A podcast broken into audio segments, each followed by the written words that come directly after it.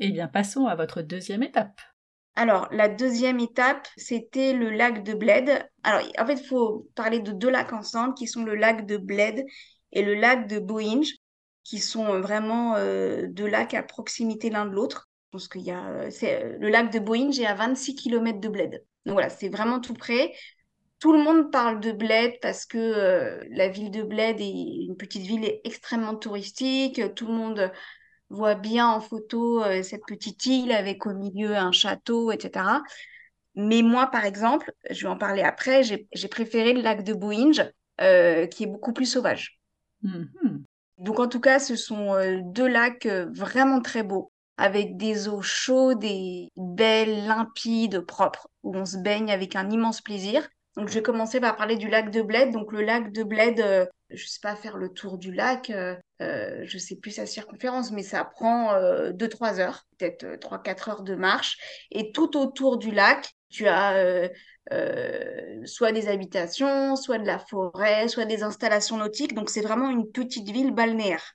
Voilà, et c'est le, le, symbole de la Slovénie qui forcément attire beaucoup de gens. Et, en fait, les gens se baignent partout. On peut vraiment se baigner partout. Euh, il y a des cygnes, il y a des canards partout. Euh, tu vois des canards se promener euh, partout, les familles de canards voilà, partout, c'est rigolo. donc c'est vraiment une destination familiale avec des restaurants, des campings, des hôtels. Il y en a pour, je pense, tous les budgets, tous les goûts, plein d'envies différentes. Et vous, vous, vous aviez euh, justement pris un hébergement euh, dans ce coin-là ou euh, Oui, on avait un, on était dans un hôtel qui donnait sur le lac. Ok. Et en fait, il y en a plein. Il y en a vraiment plein. Et il y a quelques hôtels qui donnent sur le sur le lac, c'est-à-dire vraiment avec une espèce de plage privée sur le lac. C'était pas notre cas. Et si c'est pas le cas, on peut vraiment se baigner partout. Enfin, il y a force. Enfin, s'il y a un hôtel, on est vraiment à quelques minutes euh, du lac. Euh, c'est vraiment très simple et c'est très agréable. Et alors, on retrouve un peu l'architecture euh, un peu bavaroise, autrichienne dont je parlais tout à l'heure. Et le lac de Boinge, lui, donc il est à 25, 26 km, donc on prend la voiture ou on prend son vélo. Et alors, on parlait tout à l'heure de mes parents. Je pense que mes parents auraient aimé faire du vélo. Alors, entre-temps, dans l'été, ma fille a vraiment euh, appris à, faire du vélo et à maîtriser le vélo. Donc, euh, on partirait aujourd'hui. Je pense qu'on aurait fait du vélo. Et le lac de Boinge, donc, soit tu vas à vélo si vraiment tu es un sportif accompli, soit tu vas en voiture et tu fais le tour du lac à vélo. Ouais. Là, pour moi, c'est vraiment euh, magnifique. C'est-à-dire que c'est un lac vert, très clair, plus clair que Bled, moins profond peut-être en tout cas au début quand tu nages. Et euh, c'est entouré d'arbres, c'est très sauvage. En fait, il n'y a pas de construction. Ah oui, donc ça change un peu de l'autre, effectivement. Voilà, c'est vraiment, c'est, en fait, c'est ma cabane au Canada. il y a un restaurant, il doit y avoir quelques installations nautiques, parce que c'est un grand lac, mais, mais c'est tout. Et euh, c'est magnifique, et euh, voilà, tu te baignes, tu vois plein de gens passer en vélo ou faire leur jogging ou voilà. Et c'est et si tu arrives vraiment le matin comme on a fait il y a personne enfin c'est c'est idyllique et moi ça reste vraiment mon plus beau souvenir. Je trouve que c'est enchanteur vraiment. Vous vous avez vous avez marché un peu sans faire à chaque fois le tour du lac et vous êtes baigné ou vous avez fait d'autres activités?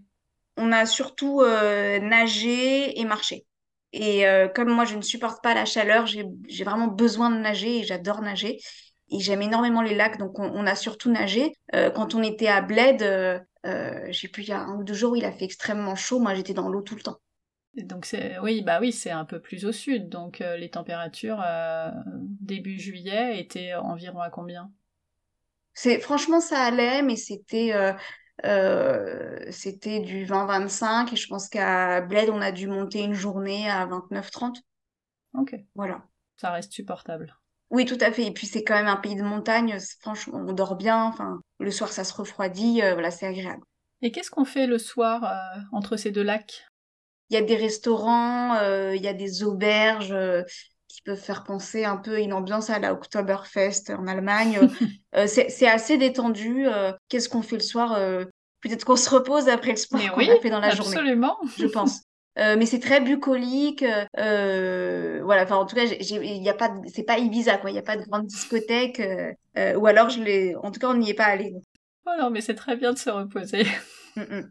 Donc sur ces, euh, sur ces deux jours, vous avez fait les deux lacs et vous avez fait autre chose? Tout à fait. Donc on a fait euh, Bled et Boeing sur en gros deux jours. Et il y a un troisième jour où on a fait, euh, et donc là pareil, c'est vraiment à, entre 10 minutes et, et 20 minutes de Bled. On a fait deux choses sur les conseils de voyage family le château de Predjama et les grottes de Postojna. Euh, les grottes de Skokian, excuse-moi. Il y, a, deux grottes. On a fait les grottes de Skokian et on a fait une troisième chose dont je vais te parler après, c'est les gorges du Vengar. Ok, waouh, un gros programme aussi. Voilà, euh, alors trois choses différentes. Alors les gorges du Vengar, ça ressemble vraiment aux randonnées dont je te parlais à Kranjska Gora. C'est-à-dire, euh, alors ça c'est un site très connu qui est très visité. On fait un peu la queue, mais franchement, il y a un peu de monde, mais c'est tout à fait gérable. Et là, ce sont, euh, c'est une randonnée euh, d'une heure, une heure trente que tu fais dans des gorges. C'est très facile et en même temps très spectaculaire. C'est là qu'on a vu euh, des arcs-en-ciel, des cascades. Tu montes un tout petit peu, tu redescends. Enfin, c'est très simple. C'est très simple, c'est très dépaysant. Il y a, y a, plein de rochers. Enfin, c'est, découpé dans la, dans, dans la montagne. Enfin, c'est magnifique. Moi, j'ai adoré faire ça.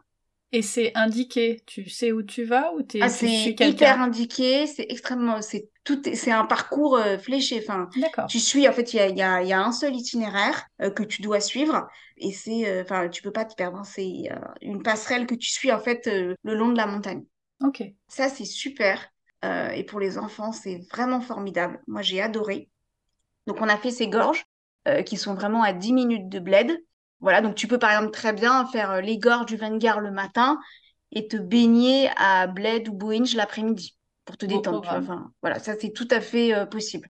Et euh, sur une autre journée, tu peux faire donc les deux choses qu'on a faites qui sont, et là c'est vraiment pour les enfants, le château de Predjama et les grottes de Skokian.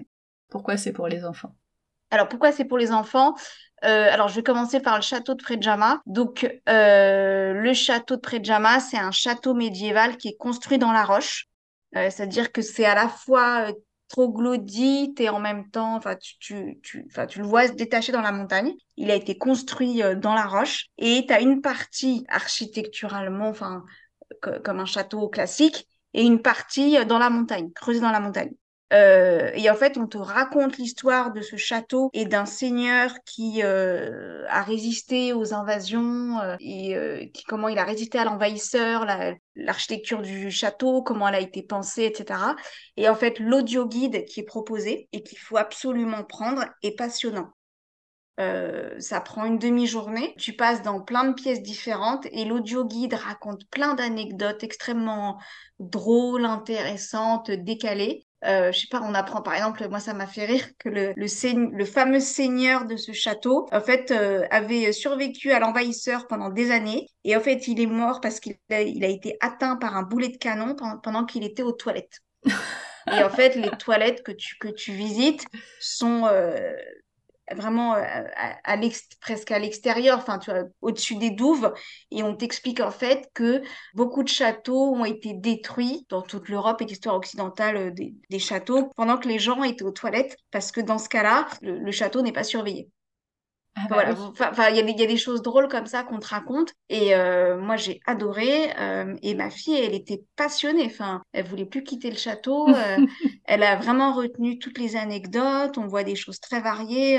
je me rappelle, ma mère et moi, on a eu un fou rire nerveux à un moment. Enfin, non, non, c'est vraiment, c'est un beau château et surtout, c'est parfaitement mis en valeur.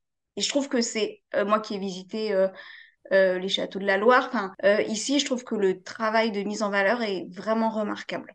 Et des audioguides intéressants, c'est pas toujours euh, facile. Hein. Ah oui, non, non. Et là, même moi, j'étais passionnée. Enfin, ouais, ouais c'était, c'était vraiment super. J'ai rarement vu ça. Bah, ça donne envie en tout cas. Mm, mm. Ah non, ça c'est vraiment pour les enfants, c'est euh, enfin même les adultes d'ailleurs. Bah, oui. Moi j'étais enchantée, mais vraiment c'est, je pensais pas que voilà ma fille allait vraiment, euh, elle était vraiment euh, excitée à passer la première devant, vouloir faire toutes les salles, tout écouter, enfin à nous poser des questions, à... enfin vraiment c'était c'était une visite réussie. Ah bah, à partir du moment où les enfants accrochent, c'est que c'est vraiment bien fait, en vrai. Oui, oui, exactement. Donc ça, vraiment, je le recommande. C'est le château de Predjama. Mm et juste à côté, alors il y a deux grottes. Nous, on n'en a fait qu'une. Il y a les grottes de Postojna. et les grottes de Skokian. Alors en, fait, ce qu'on nous avait dit dans les hôtels où on était, euh, on nous avait dit deux choses. C'est que les grottes de Postojna, euh, c'est les plus connues, c'est vraiment euh, le site phare du pays en termes de grottes, et que c'est un, c'est un peu Disneyland. Et à l'inverse, que les grottes de Skokian étaient un peu plus sauvages. Et en fait, on a choisi les grottes de Skokian. On nous a dit après qu'on avait fait le bon choix. Et en fait, les grottes de Skokian, c'est extraordinaire. En fait, c'est des... donc c'est au patrimoine mondial de l'UNESCO faut le savoir. Et en fait, c'est des grottes dans lesquelles on, donc on descend, la visite dure euh, trois heures. Ah oui. J'exagère peut-être, mais bien deux heures. Enfin, ça prend du temps en tout cas. Ok. Il faut prévoir euh, des vêtements un peu chauds parce qu'on descend vraiment sous terre. Et en fait, ce sont des galeries avec, euh, sous toi, il y a 100 mètres de fond. Et donc, tu passes, tout est très sécurisé, bien évidemment, mais tu, tu traverses, tu passes sur des ponts en verre, par exemple, et en dessous de toi, il y a 100 km de vide. 100 euh, mètres, euh, pardon, 100, mètres de vide, mais voilà, c'est vraiment, mais c'est une cathédrale. C'est extrêmement impressionnant. Alors, si tu souffres de claustrophobie, euh, c'est tellement haut que, franchement, ça passe. Enfin, personne, en tout cas, s'est trouvé mal pendant la visite. Tu es avec un groupe de 30 personnes. Alors, la visite se fait en anglais et les guides portaient des masques d'ailleurs, donc on n'entendait pas forcément très bien, c'était pas parfaitement clair toujours. Euh, voilà, et nous, il fallait qu'on traduise à ma fille euh, ce bah qui était dit.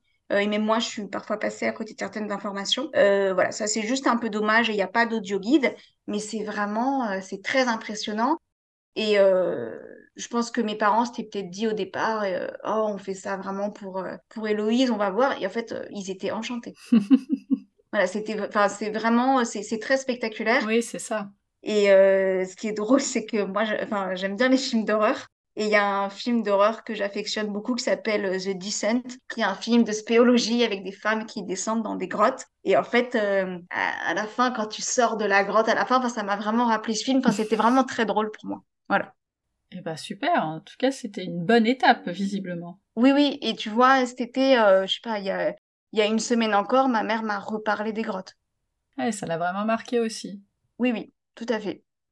Est-ce que on a fait le tour de cette étape et on passe à la prochaine? Très Tout à fait.